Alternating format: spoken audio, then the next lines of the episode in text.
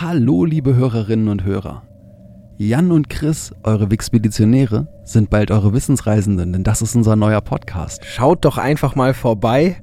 Ihr findet uns in eurer Podcast-App unter Wissensreisende und dann könnt ihr uns auch weiter zuhören und wir sehen uns sicher dort. Und jetzt viel Spaß mit der nächsten Folge Wixpedition. Wenn ihr schon immer wissen wolltet, welches Londoner Gebäude als echter Geister-Hotspot gilt und warum die Geister der Menschen nicht immer die gefährlichsten sind, dann seid ihr hier genau richtig. Hier spricht nicht Edgar Wallace. Hier spricht die Wixpedition. Viel Spaß und Halloween! Willkommen beim Podcast, der euch auf eine schaurige Reise durch das Wissen der Menschheit einlädt. Es ist Halloween, ihr Leutchen da draußen. Es ist die Nacht der Geister. Und darum werden wir uns heute auch genau diesem Thema widmen. Und zwar haben wir dafür von einem unserer Hörer oder einer Hörerin eine wundervolle Vorlage bekommen, nämlich in einem unserer Kommentare, die wir ja auch vorgelesen haben, haben wir gehört, dass man um einen Nachschlag zum Thema Geistergeschichten rund um den Tower bittet. Und welche Gelegenheit würde sich da besser anbieten als genau der heutige Abend, um ein wenig in die schaurigen Geschichten dieses alten Gebäudes einzutauchen? Hier sitzt wie immer der Jan in der Nebenstelle der Wixpedition und dazu ist auch noch da. Der Chris hier in der Hauptstelle der Wixpedition und ich werde gleich auch mal das Wort an mich reißen und dieses wunderschöne, schaurige Spektakel, das wir heute Abend erleben dürfen, eröffnen. Wir sind zurück im Tower of London. Ich hatte sehr viel Spaß mit den zweieinhalb Folgen, die wir darüber bisher gemacht haben. Und es ist auch sehr schön, dass wir nochmal zurückkehren dürfen. Denn seinerzeit musste ich ja aufhören. Und das genau an der Stelle, wo es so um die schaurigen Bewohner dieses außergewöhnlichen Gebäudes ging. Mit seiner tausendjährigen Geschichte ist der Tower of London als Ort für Spuk natürlich geradezu prädestiniert. Denn so kann man es auf jeden Fall sehen, genug realer Horror ist hier auf jeden Fall passiert. Und das sollte dann wohl auch ausreichend rastlose Seelen hier versammelt haben. Der Tower gilt heutzutage als der wahrscheinlich meist bespukte Gebäudekomplex der Welt. Er ist ein wahres Mekka für ambitionierte Geisterjäger, die immer wieder dabei beobachtet werden können, wie sie verstohlen mit Aufnahmegeräten und Kameras bewaffnet das Gelände unsicher machen. Gern gesehen sind die da übrigens auch nicht, weil die häufig sehr merkwürdige Sachen dort tun und Leute irritieren, aber man sieht sie dort reichlich. Und viele Menschen, die sich für sensibel gegenüber dem Übersinnlichen halten, fühlen sich im Tower immer sehr, sehr merkwürdig. Sie fühlen dort mehr als nur eine einfache Präsenz. Und für viele ist somit ein Aufenthalt innerhalb der Mauern des Towers geradezu überwältigend. Sie fühlen sich von massiver geisterhaftiger Aktivität geradezu überrollt, gänzlich überwältigt und fürchterlich verängstigt. Viele. Andere finden es einfach faszinierend und müssen immer wieder hin. Immer wieder gibt es nicht zusammenhängende Ereignisse übernatürlichen Ursprungs. Nicht nur bei denen, die die Geister suchen, sondern auch bei ganz gewöhnlichen Besuchern und sogar bei den Angestellten und den Bewohnern des Towers. So berichtete zum Beispiel einer der Wachhabenden einmal von einer schrecklichen Begebenheit. Während eines, eines Patrouillenrundgangs spürte er plötzlich, wie ein schweres Stofftuch über ihn geworfen wurde. Genau, er spürte es nur, denn sehen konnte er nichts. Während er versuchte, dem verfluchten unsichtbaren Stoff Herr zu werden, wurde es sogar noch schlimmer. Er merkte plötzlich, wie von hinten an dem Tuch gezogen wurde, das Tuch sich um seinen Hals legte und es ihm immer mehr die Luft abschnürte. So schnell wie der Spuk gekommen war, so schnell war er danach auch wieder verschwunden, auf Nimmerwiedersehen. Interessant und auch beruhigend ist es, dass keiner der menschlichen Geister je einen Besucher verletzt hat. Einige Geister scheinen sogar auch nur ganz bestimmte Leute heimzusuchen, so zum Beispiel die White Lady des White Towers. Denn während viele den geradezu schon als Gestank bekannten Geruch ihres fürchterlichen Parfums wahrgenommen haben, so wird sie nur von Kindern gesehen. Meistens steht sie dann in einem Fenster des White Towers und winkt den Kindern zu. Viele Geistererscheinungen haben eine direkte Verbindung zu ihrem brutalen Tod auf dem Gelände. So zum Beispiel auch König Heinrich VI., der hier ermordet wurde.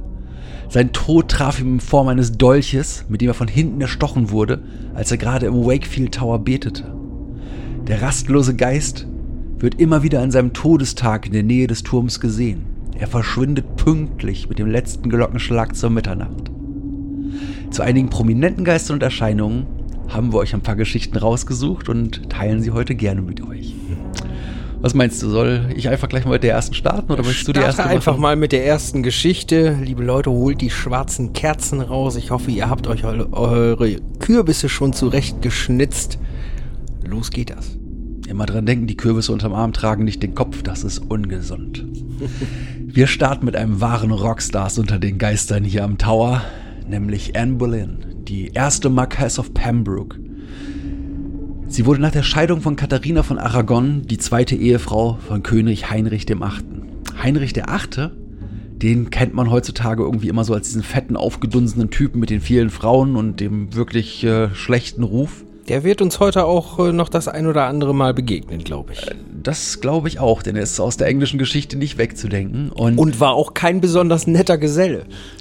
Ja, wobei er wurde zu einem gar nicht so netten Geselle, denn in seiner Jugendzeit soll er quasi sowas wie so ein, so ein, so ein Footballstar gewesen sein. Er war unglaublich sportlich, hat alles an sportlichen Sachen gewonnen. Er muss richtig gut ausgesehen haben und war ein echter Frauenschwarm. Und nachdem Katharina, seine erste Frau, ihm keinen männlichen Erben schenkte, wollte er sich scheiden lassen. Das war ein Problem. Denn, warum? Damals waren, waren in England noch katholisch. Die katholische Kirche kannte keine Scheidung. Es war nicht möglich. Also hat er sich an den Papst gewandt, hat gesagt, hey Kollege, ich bin hier König, ich brauche eine neue Frau, mach mal irgendwie, dass ich die Ehe mit Katharina annullieren lassen kann oder annulliere mir die bitte.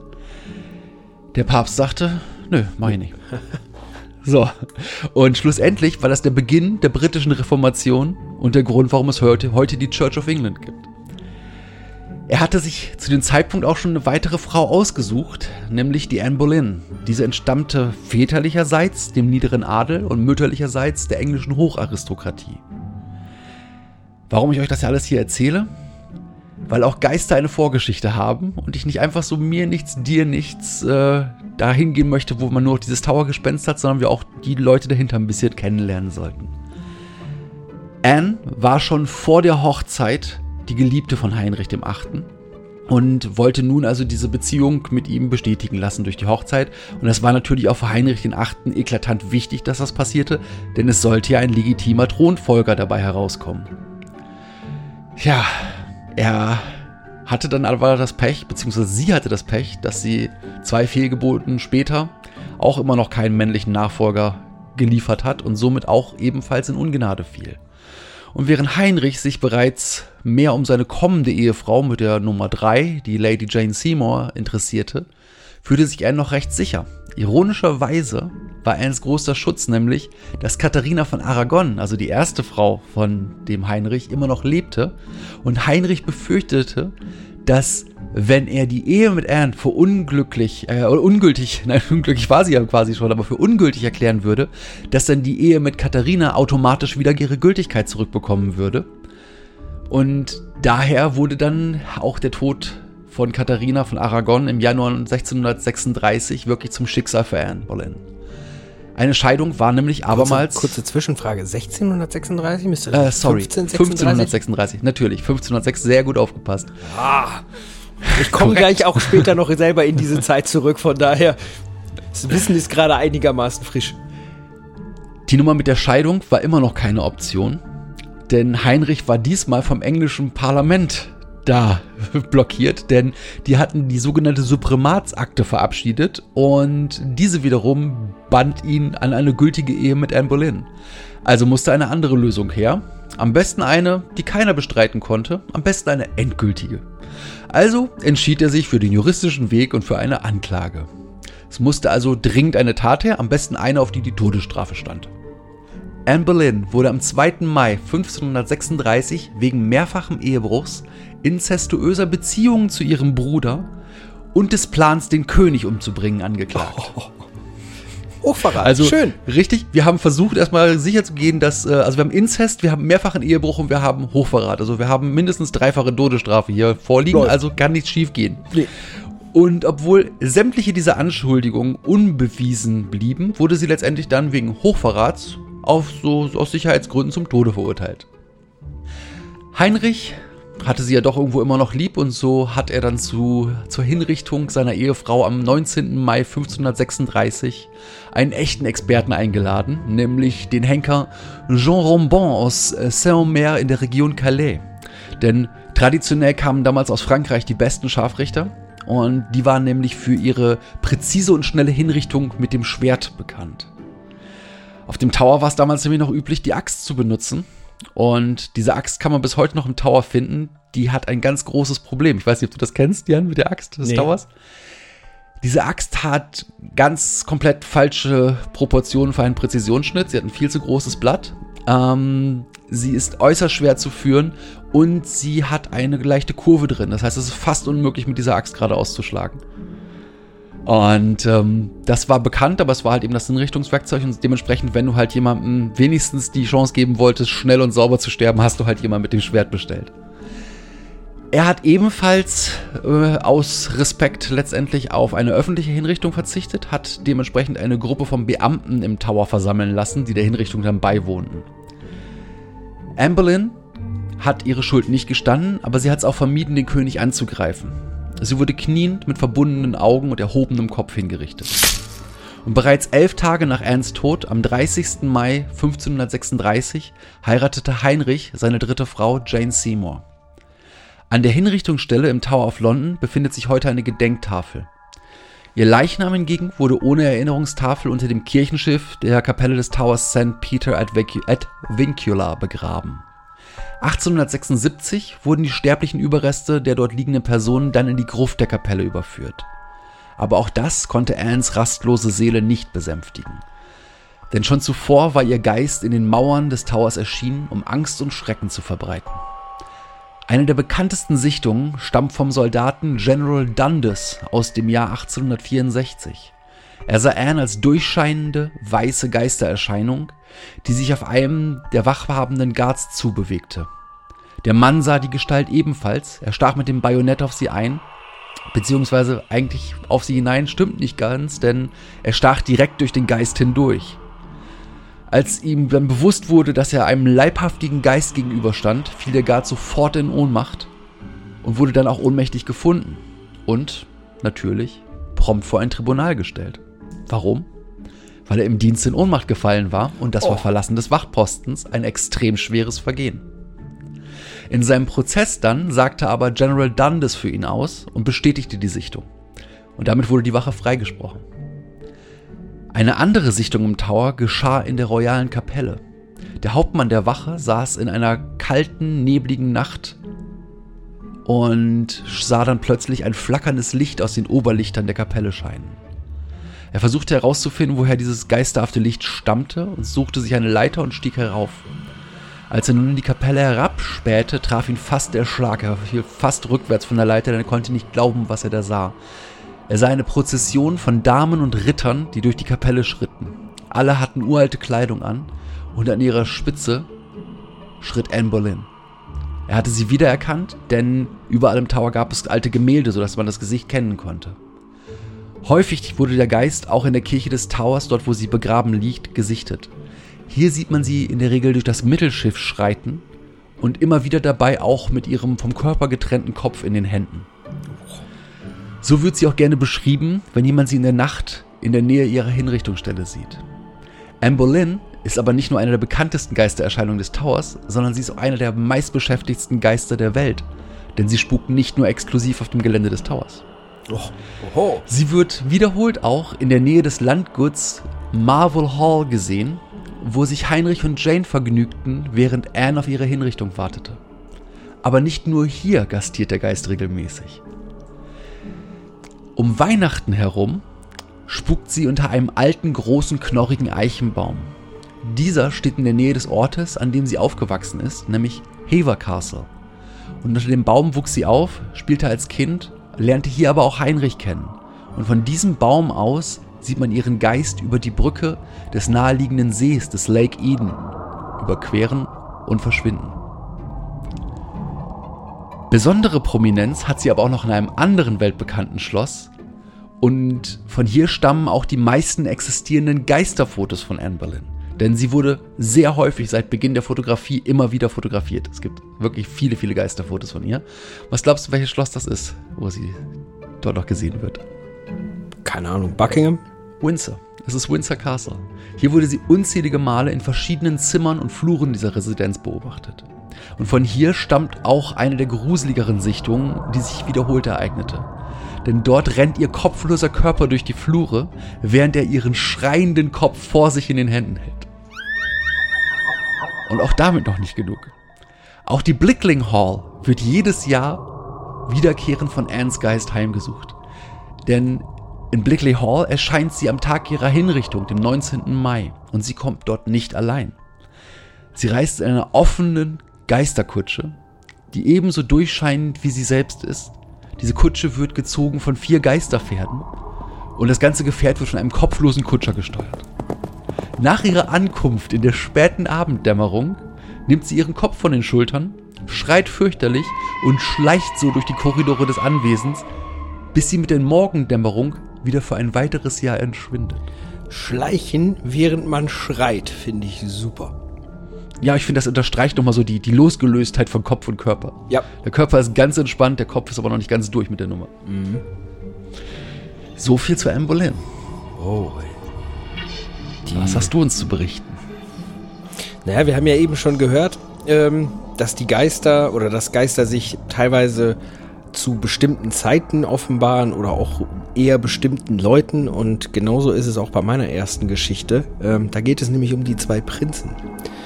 Ähm, insbesondere junge Besucher des Towers haben nämlich immer wieder von zwei kleinen Jungen berichtet, die sie gesehen haben. Und hier handelt es sich möglicherweise um die zwei Prinzen, die im Jahr 1483 den Tower bewohnten. Vielleicht ist die Tatsache, dass sie im Tower als Geister erschienen sind, ein Hinweis darauf, was mit ihnen passiert ist. Denn das kann bis heute nicht mal zweifelsfrei geklärt werden. Wer weiß, ob die zwei Jungen Ruhe gefunden haben. Ähm, die Welt weiß nicht genau, was passiert ist. Und möglicherweise ist das der Grund, warum diese Geister keine Ruhe finden können. Also, es ging los im Jahr 1483, also ein paar Jahre früher. Und zwar starb da plötzlich und unerwartet König Edward IV. Und zwar nach circa drei Wochen andauernder Krankheit. Sein ältester Sohn, Edward V., befand sich zu dieser Zeit in Ludlow Castle und sein Onkel, also der Bruder des verstorbenen Königs, Richard, Duke of Gloucester, kam nach dem Bekanntwerden der Nachricht nach Ludlow Castle und schwor seinem neuen König, also seinem Neffen, die Treue.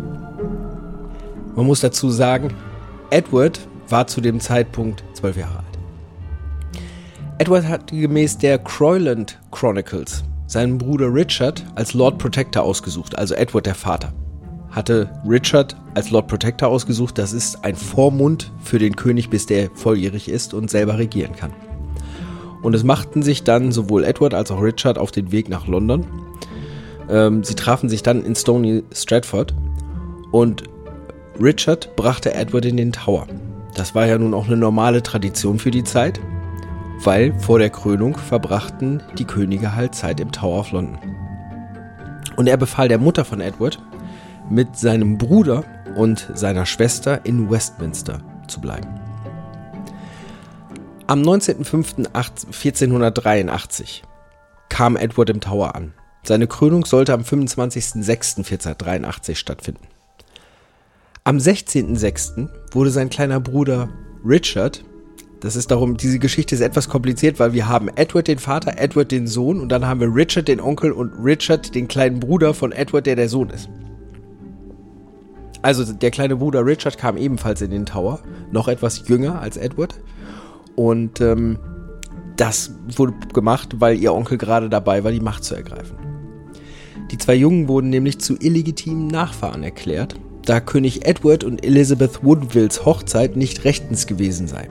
Das wurde festgelegt in einem Dokument, das Titulus Regius heißt. Und zwar begründet wurde das damit, dass es einen Vorvertrag zur Ehe zwischen Edward und Lady Eleanor Butler gegeben haben soll. Damit war Edward V. kein rechtmäßiger Thronfolger und Richard bestieg als Richard III. den Thron. Er sollte auch der letzte König aus dem Hause von York in England sein.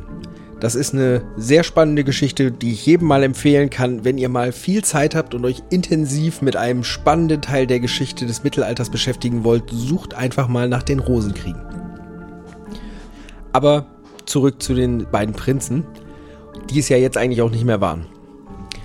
Dominic Mancini, ein Mönch, der in den 1480ern England besuchte, war im Sommer 1483 in London und schrieb, dass die Jungen, nachdem Richard den Thron bestiegen hatte, in die inneren Gemächer des Towers gebracht wurden und immer seltener gesehen wurden. Es gab einen Versuch, sie im Juli aus dem Tower zu befreien. Der ging schief und es gibt keine Aufzeichnungen darüber, dass die Jungen nach dem Sommer 1483 nochmal irgendwo gesehen wurden. Also die sind einfach spurlos verschwunden. Im Jahr 1674 wurden bei Bauarbeiten im Tower die Skelette von zwei kleinen Menschen gefunden. Damals war es halt nicht feststellbar, ob es Kinder waren oder halt einfach nur kleine Menschen. Ähm, aber vermutlich waren es Kinder. Die Skelette befanden sich in einer Kiste, die ungefähr drei Meter tief unter der Treppe vergraben war, die zur Kapelle des White Tower gehörte. Es waren nicht die ersten Kinderleichen, die im Tower gefunden waren. Es waren in einer zugemauerten Kammer auch die Skelette von zwei anderen Kindern gefunden worden, ein paar Jahre vorher. Auf Befehl von König Charles II. Wurden diese Überreste in einer Urne in Westminster Abbey begraben, als die beiden Prinzen. 1933 wurden die Knochen untersucht und es wurde festgestellt, dass die Knochen von Kindern waren, die ungefähr dem korrekten Alter der Prinzen entsprechen könnten. Diese Untersuchung wird allerdings auch von einigen Seiten sehr kritisch bewertet, weil nicht genau festgestellt wurde, ob es männliche oder weibliche Skelette sind und auch andere grundlegende Fragen nicht geklärt wurden, sondern hauptsächlich darauf geschaut wurde, sind die möglicherweise gewaltsam zu Tode gekommen. Das sind aber nicht die einzigen beiden Skelette, die auch vielleicht möglicherweise diese beiden Prinzen sein könnten. Im Jahr 1789 wurde bei Bauarbeiten aus Versehen die Gruft von Edward IV. und Elizabeth Woodville aufgebrochen. Dort fand man eine kleine angeschlossene Gruft mit zwei Särgen drin. Diese Gruft wurde beschriftet mit den Namen von zwei anderen Kindern von Edward, die vor seinem Tod gestorben sind, und zwar Mary von York und George Duke of Bedford. Später fand man allerdings zwei Särge mit den Namen George Plantagenet und Mary Plantagenet. Die, ähm, die waren aus, der, aus dem Herrschergeschlecht der Plantagenets. Dementsprechend waren eigentlich die zwei Namen, die sie da eingetragen haben als die Namen der Kinder, konnten nicht stimmen, weil die waren woanders begraben. Ähm, es wurden keine Versuche unternommen, diese unbekannten Leichen irgendwie einer Identifikation zu unterziehen, die man also gefunden hatte und mit den Namen Mary und George beschriftet hatte, ne, sage ich mal. In den 90ern wurde wieder bei Bauarbeiten die Anfrage gestellt, ob die beiden unbekannten Särge untersucht werden könnten, zumindest radiologisch, ohne sie zu öffnen. Ja. Und es wurde auch in 2012 angefragt. Allerdings ist für eine solche Untersuchung die Erlaubnis der Königin direkt nötig. Ja. Und die hat sie nicht gegeben, beziehungsweise haben möglicherweise auch schon andere entschieden, nein, wir fragen da gar nicht nach. Okay. Jetzt nehmen wir einfach mal an, die beiden Jungen sind umgebracht worden, weil ich meine, da sind zwei zumindest ehemalige Prinzen, die verschwinden ja nicht einfach so und vielleicht ist das ja auch der Grund, warum sie auch da noch rumspuken. Mhm. Ähm, wer sind die Verdächtigen und wann könnte dieser Mord geschehen sein? Zuallererst ist da halt Richard III. Der war halt von 1483 bis 85 König und sein Herrschaftsanspruch war darauf begründet, dass er die beiden Jungen illeg illegitimieren ließ. Es war natürlich sinnvoller, die Jungen zu beseitigen, weil in der Geschichte mehr als nur einmal schon ein Bastard dennoch reich beerbt wurde.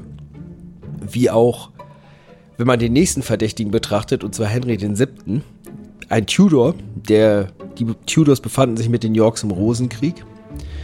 Und Henry VII. wurde 1485 König. Nehmen wir mal an, die Jungen sind noch nicht umgebracht worden, sondern sind erstmal einfach nur weggeschafft worden. Und Henry wurde König, nachdem er Richard bei der Schlacht von Bosworth Field besiegt hatte. Um seinem Anspruch auf den Thron mehr Gewicht zu verleihen und sicherzustellen, dass seine Erben auf jeden Fall Anspruch auf den Thron haben, hat Edward Folgendes gemacht. Er hat nämlich die ältere Schwester der beiden Prinzen geheiratet, Elizabeth von York, und ließ den Titulus Regius aufheben, was seine Frau zu einer royalen Person machte und den Anspruch auf den Thron von seinen Kindern extrem bestärkt hätte, denn er war König und im Endeffekt seine Frau auch aus royalem Geschlecht, dadurch, dass er den Titulus Regius wieder rückgängig gemacht hat. Die Prinzen hätten in dem Moment auch ebenfalls wieder natürlich einen Anspruch auf den Thron gehabt. So dass es ebenfalls als Theorie kursiert, dass die Prinzen überlebt hätten und aus dem Tower weggeschafft worden sind und später auf Befehl von Henry VII. ermordet worden sind. Das würde dann aber wahrscheinlich wiederum gegen den Fundort der Knochen im Tower sprechen. Möglicherweise werden wir das nie erfahren, wo die Prinzen begraben sind und wer sie wirklich hat verschwinden lassen. Vielleicht wäre auch genau die Lösung dieses Rätsels das, was den Geistern der beiden Prinzen Ruhe verschaffen könnte. Aber bis dahin werden die zwei Jungen wahrscheinlich weiter im Tower spuken und doch eher keine Ruhe finden. Das ist die Geschichte der zwei Prinzen.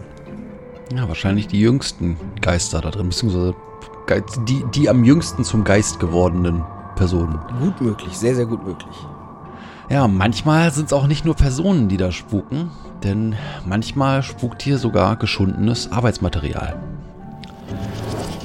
denn ähm, es ist tatsächlich so, dass der Rüstung von Heinrich dem Achten ein solches Eigenunleben angehängt wird. Wir hatten ja schon vorhin in der Geschichte die Geschichte zu Anne Boleyn gehört, die ja nun auch mit diesem unheiligen Heinrich verheiratet war als zweite Frau. Und Anne war nicht die letzte Ehefrau, von der er sich mit dem Schwert scheiden ließ. Und Heinrich war auch ganz schnell nicht mehr so die scheinende Lichtgestalt, als die Anne ihn damals noch kennengelernt hatte. Denn er hatte nicht nur die Leidenschaft für viele Ehefrauen und viele Nebenfrauen, sondern auch für ein weiteres wichtiges Ding in seinem Leben, das zu dem ganz und gar wichtigsten Ding in seinem Leben wurde, nämlich dem guten Essen. Und nom. dem hat er reichlich zugesprochen, zu reichlich. So reichlich, dass er schließlich ein großer, ein fetter, ein unsympathischer und ganz und gar unattraktiver Monarch wurde. Und diese Evolution vom, vom Sporthelden zum unattraktiven Fettkloß sieht man auch in der Evolution seiner Rüstungen. Und das kann man tatsächlich bis heute, denn viele seiner Rüstungen sind erhalten und es gibt dann auch Modelle, die in der Rüstungsausstellung in der Galerie des White Towers zu sehen sind. Und dort ist unter anderem eine ganz enorme, riesige, dicke Rüstung, wo er halt eben schon sehr fortgeschritten war mit seiner Fettleibigkeit. Und diese ganz enorme Rüstung, die spukt heutzutage, beziehungsweise sie spukt nicht ganz profan herum als klappernde, klapperndes Geisterblech, sondern sie ist vielmehr für Bad Vibes berühmt. Viele Besucher berichten von einem extrem unbehaglichen Gefühl in der Nähe der Rüstung. Das, dieses Gefühl ist irgendwo in dieser ganzen Galerie zu finden. Gerade Leute, die meinen, dass sie eben sehr sensibel sind für Geistererscheinungen, äh, haben diese Beklemmung. Und es sei so erdrückend, wird berichtet, als ob der fette Heinrich auf, dem, auf der Brust der Gäste säße. Und in dem Moment, wenn sie die Galerie verlassen, ist das Gefühl auch sofort wieder verschwunden. Manchmal werden auch Angriffe wie der, den wir vorhin in der Einleitung hatten, mit, dem, mit der Wache und dem unsichtbaren Stofftuch, auch der Rüstung von Heinrich oder sogar Heinrich dem Achten selbst zugeschrieben. Auch wenn Heinrich selbst ein wenig aus dem Schema fallen würde, denn irgendwie spuken im Tower ja eher dann doch die Opfer und nicht die Täter. Eine weitere, die ganz sicher zu den Opfern zählt, ist die Lady Jane Grey. Ihre Geschichte hier als Towergeist beginnt eigentlich schon am 10. Juli 1553, denn dort erklimmt sie als erst 16-Jährige den englischen Thron. Ihre Regentschaft folgt der Regentschaft des Königs Edward, also Eduard VI., der sie persönlich als Nachfolgerin bestimmt hat. Glücklich wurde ihre Regierungszeit allerdings nicht. Lang auch nicht. Wie kurz konnte sie doch an diesem schönen Tag, da am 10. Juli 1553, noch nicht ahnen. Heute kann man das leider sehr schnell feststellen, denn sie hat einen Beinamen. Sie trägt den Beinamen Neun-Tage-Königin. Das ist kurz. Zum Verhängnis. Ja, das ist sehr, sehr kurz. Zum Verhängnis wird ihr die große Popularität ihrer Hauptkonkurrentin. Das ist Mary Tudor, alt Maria Tudor in Deutsch. Und die ist natürlich heute als Königin Maria I. bekannt. Lady Greys Vater erkannte rasch, wie gefährlich diese Konkurrentin werden, werden könnte und versuchte sein Überleben zu sichern. Er enterbte seine Tochter Lady Jane Grey nicht nur, damit er das Familienband lösen konnte, er ging noch einen Schritt weiter. Er erklärte nämlich selber, dass er Maria als, als legitime Königin anerkenne und überredete Lady Jane Grey, den Thron aufzugeben. Jane als gute Tochter tat dann schlussendlich auch, wie ihr geheißen wurde, und Mary Tudor wurde daraufhin dann tatsächlich Königin. Eine ihrer ersten Aktionen war es, sich ihrer Konkurrentin zu entledigen. Lady Jane wurde verhaftet und mitsamt ihrem Mann im Tower gefangen gesetzt. Der Vorwurf, wie so häufig bei Menschen, die im Tower sitzen, ist Hochverrat. Schon vor dem Prozess wurde ihr Vater amnestiert. Also der Plan hat hundertprozentig funktioniert. Lady Jane Grey hat sich gleich zu Beginn des Prozesses als schuldig erklärt und hatte damit auf Milde gehofft, denn sie hatte im Grunde ja alles getan, was von ihr verlangt wurde. Sie hat eben den, den auf den Thron verzichtet. Aber wie so häufig ist es so, dass dann so ein Monarch auch lieber auf Nummer sicher geht und weder ihr noch ihrem Mann irgendeine Form der Gnade zuerkannte und beide zum Tode verurteilte. Vor ihrer eigenen Hinrichtung musste Lady Jane Grey die Enthauptung ihres Mannes mit ansehen. Nach ihrer eigenen Enthauptung dann wurde sie auf dem Tower, wurde sie, nachdem sie vom Tower Hill geholt wurde, im Februar 1554 in der Towerkirche St. Peter ad Vincula unter dem Altar beerdigt. 1957 kam es zur wichtigsten Sichtung des gequälten Geistes der Lady. Eine Towerwache sah ein weibliches Phantom auf den Zinnen der Festung stehen. Schnell rief er einen Kollegen herbei, und auch dieser sah die geisterhafte Figur auf den Zinnen schreiten. Es ist kein Wunder, dass diese Sichtung im Februar, also zum ungefähren Zeitpunkt ihres Todes geschah, denn auch schon zuvor und auch danach trifft man diesen Geist immer um den Februar eines jeden Jahres herum. Es scheint, dass die Seele der erst 16-Jährigen den Tower bis heute nicht verlassen kann. Oder kehrt sie nur regelmäßig zum Schauplatz ihres gewaltsamen Todes zurück, um die Lebenden an ihr Schicksal zu erinnern? Vielleicht ist es aber auch etwas ganz anderes, denn vielleicht besucht sie einfach nur den Geist ihres Gatten. Denn auch ihr Gatte Lord Guilford Dudley ist als Geist Teil des elitären Zirkels des Towerspuks. Sein Geist wird immer wieder schluchzend und heulend im Beauchamp Tower in seinem letzten Aufenthaltsort, nämlich seiner Zelle, gesichtet.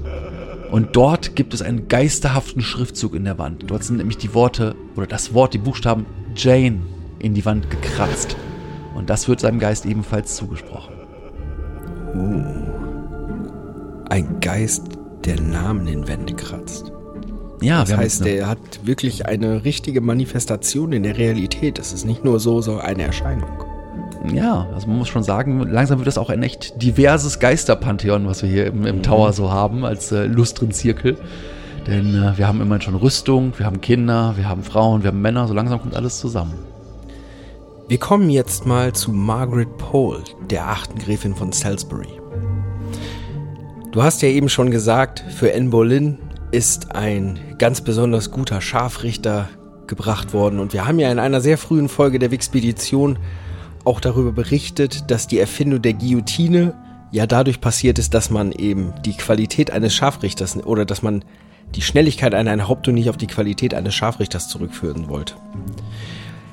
Margaret Pole hat nämlich ein sehr, sehr schlimmes Schicksal erlitten. Darum sieht man ihren Geist auch teilweise schreiend im Tower. Ob sie dabei wirklich einfach ihren Kopf in der Hand hat, kann ich nicht sagen. Und äh, du hast eben ja die Axt erwähnt. Ja, die scheint wirklich ein doch relativ unpräzises und unhandliches Werkzeug in ungeübten Händen gewesen zu sein. Wer war denn Margaret Pole? Margaret Pole war die letzte Überlebende aus der Königsdynastie der Plantagenets. Und zwar waren die in England, ähm, gab es die in den Nebenlinien York und Lancaster und die hatten viele Jahre die Krone von England inne. Mit den ganzen Familienlinien ist das insbesondere während der eben schon erwähnten Rosenkriege nicht ganz so einfach, aber ich versuche es mal. Sie wurde geboren 1473, also zehn Jahre bevor die kleinen Prinzen in den White Tower kamen. Ihr Vater George stand an dritter Stelle in der Thronfolge, als sie geboren wurde. Als sie fünf Jahre alt war, wurde ihr Vater des Hochverrats angeklagt und hingerichtet, weswegen sie und ihr Bruder später keinen Anspruch auf die Krone hatten. 1485 wurde Heinrich der siebte König. Margarets Bruder wurde im Tower inhaftiert und sie selber wurde mit Richard Pole, dem Cousin des Königs, verheiratet. Im Jahr 1499 wurde dann ihr Bruder Edward hingerichtet. Springen wir mal ein Stück weiter. Im Jahr 1509 kam dann eben schon angesprochener Heinrich VIII. an die Macht und wurde König von England. Margaret hatte eine gute Freundschaft zu der späteren Frau von Heinrich und der Königin, nämlich Katharina von Aragon, aufgebaut und wurde zur Hofdame der neuen Königin. Heinrich VIII. überschrieb ihr 1509 eine Jahresrente von 100 Pfund und er bezeichnete sie als die frommste Frau in ganz England. Das sollte auch später noch entscheidend sein. Im Jahr 1513 wurde ihr die Earlswurde aus eigenem Recht verliehen.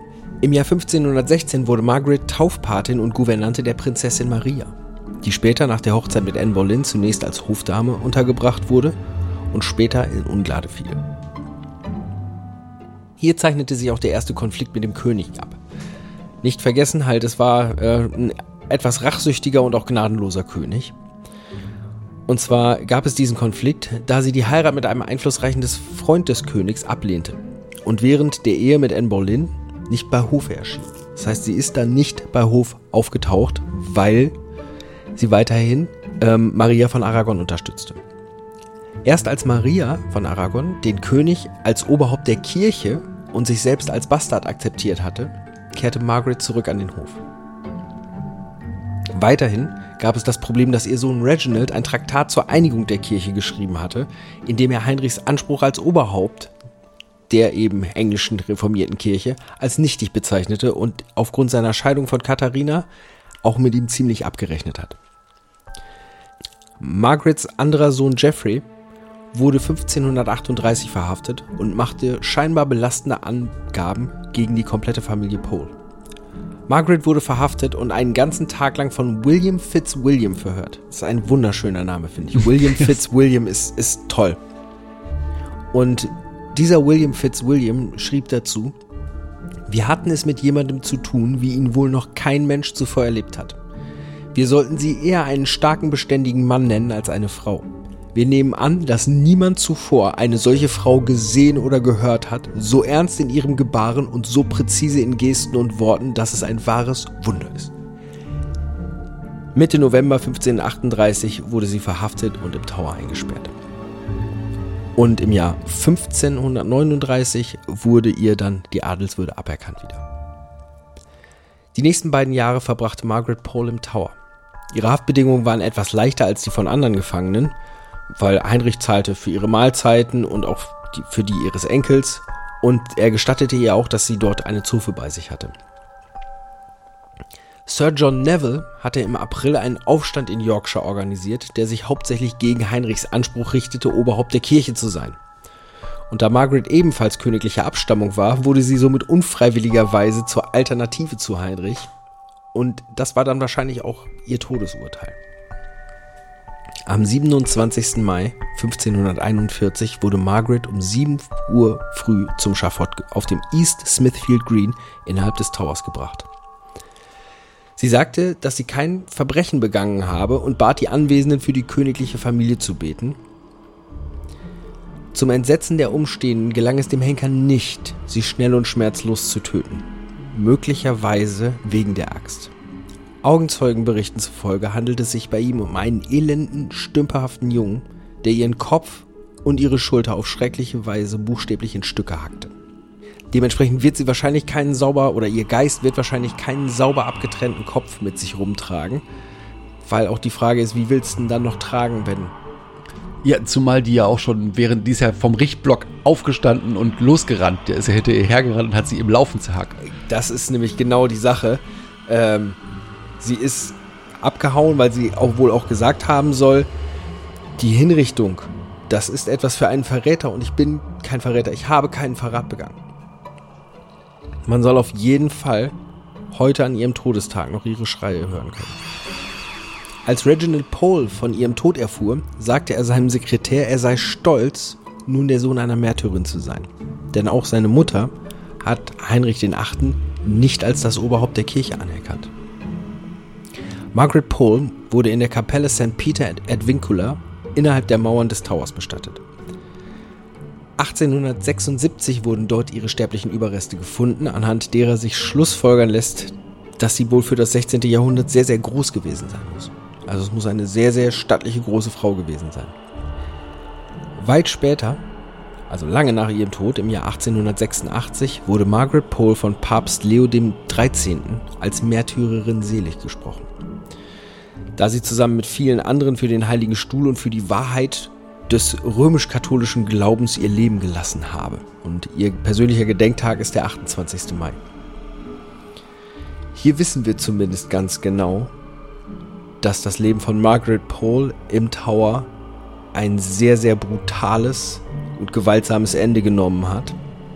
Und wahrscheinlich ist dieses Ende der Grund, warum ihr Geist auch immer noch im Tower umherschwirrt und keine Ruhe finden kann. Ja, das wird halt immer, immer, immer offensichtlicher, warum der Tower als einer der meistbespukten Plätze dieses Planeten gilt. Ja, und seltsamerweise haben wir irgendwie immer wieder Geister oder bei diesen Geistergeschichten sind wir doch ziemlich innerhalb der Zeit des Endes der Rosenkriege und von Heinrich, Heinrich dem Achten unterwegs. Also das ist schon, äh, da Ja, scheint es ziemlich Geister, geisterreich oder geistererzeugend zugegangen zu sein.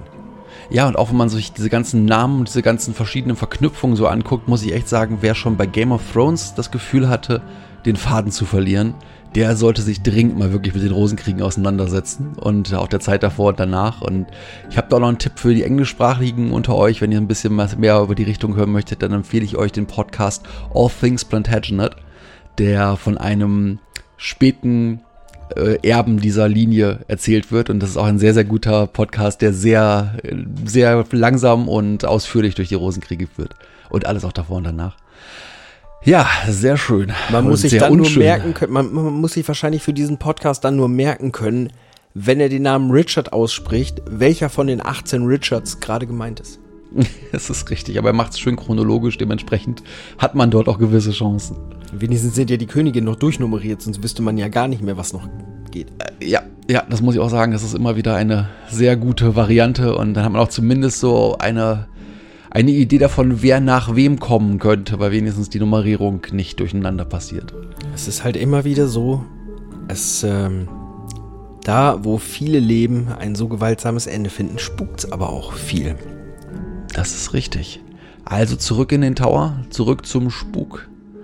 Im Tower gibt es auch ein Gebäude, das als Haus der Königin bzw. als Queen's House bekannt ist. Hier gibt es gleich zwei ansässige Spukgestalten. Das eine ist die Graue Lady. Die Graue Lady wird bis heute noch häufig gesehen. Sie ist eine, wie der Name schon sagt, graue Frauengestalt und sie zeigt sich ausschließlich weiblichen Besuchern des Towers.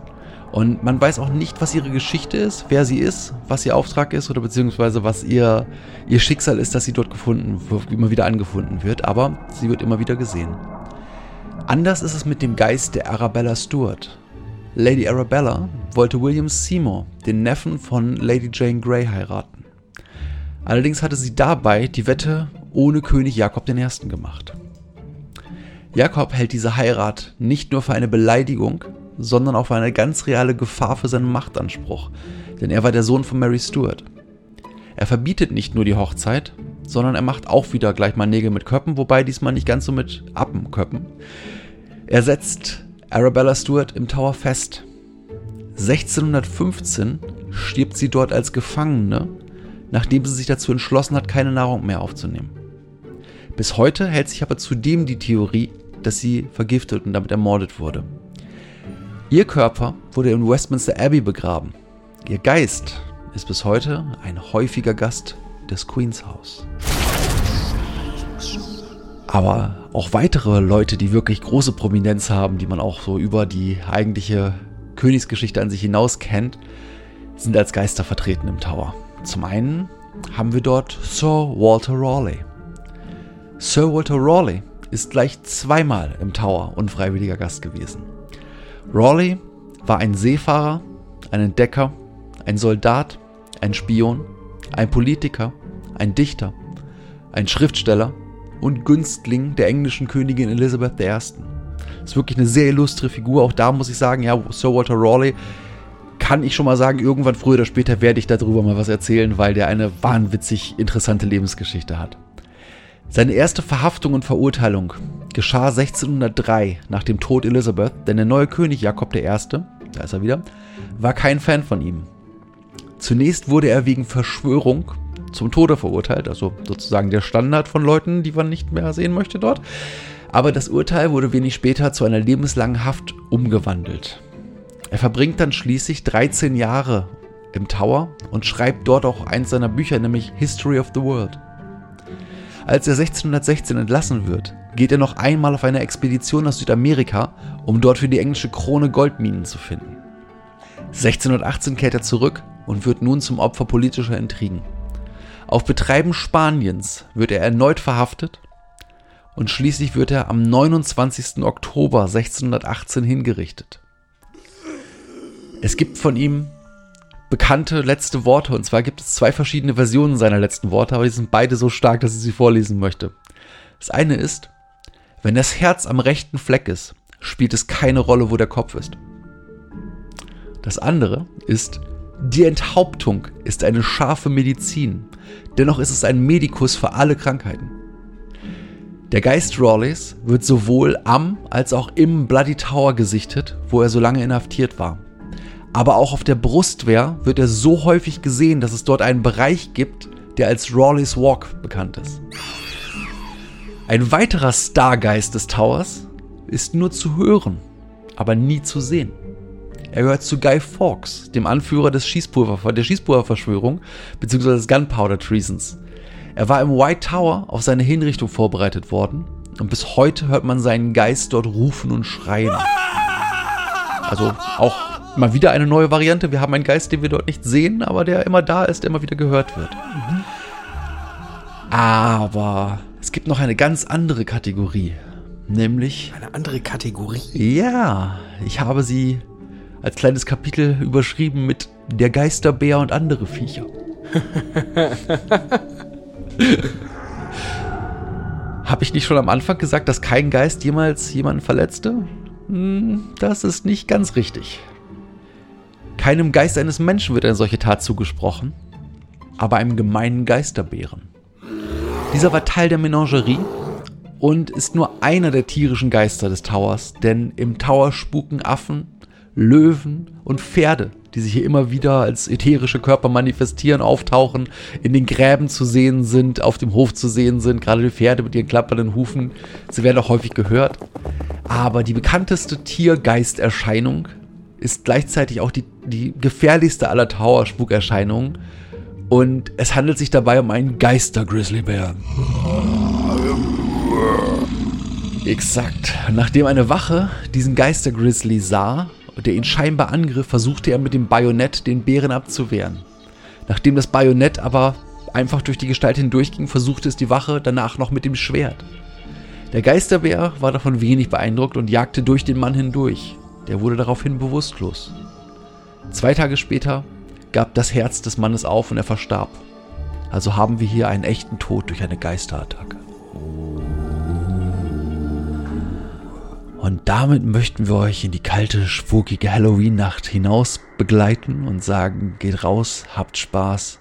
Wobei, geht raus, vielleicht haben wir alle das Pech, dass wir dieses Jahr Halloween nicht raus dürfen.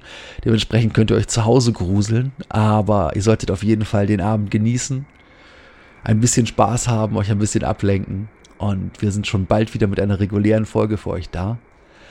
Und möchten euch damit auf den Weg geben, ah, wenn euch der Tower of London interessiert und ihr sie noch nicht gehört habt, hört unsere Folgen darüber. Da ist viel, viel Wissenswertes und Spannendes drin. Denn diese Gebäude haben wirklich eine spannende und tolle Geschichte. Zum anderen, bleibt uns immer schön treu, schickt uns Feedback, gebt uns Sterne, die könnt ihr uns bei Apple Podcasts dalassen. Schreibt uns einen netten Kommentar und immer wenn euch ein Thema besonders interessiert und ihr der Meinung seid, dass es noch nicht genug beleuchtet worden ist, geben wir euch gerne einen Nachschlag wie diesen. Ganz genau. Und bis dahin, bleibt neugierig, bleibt gesund, passt auf euch auf und wir hören uns bald. Habt einen geisterhaften Abend. Tschüss. Tschüss.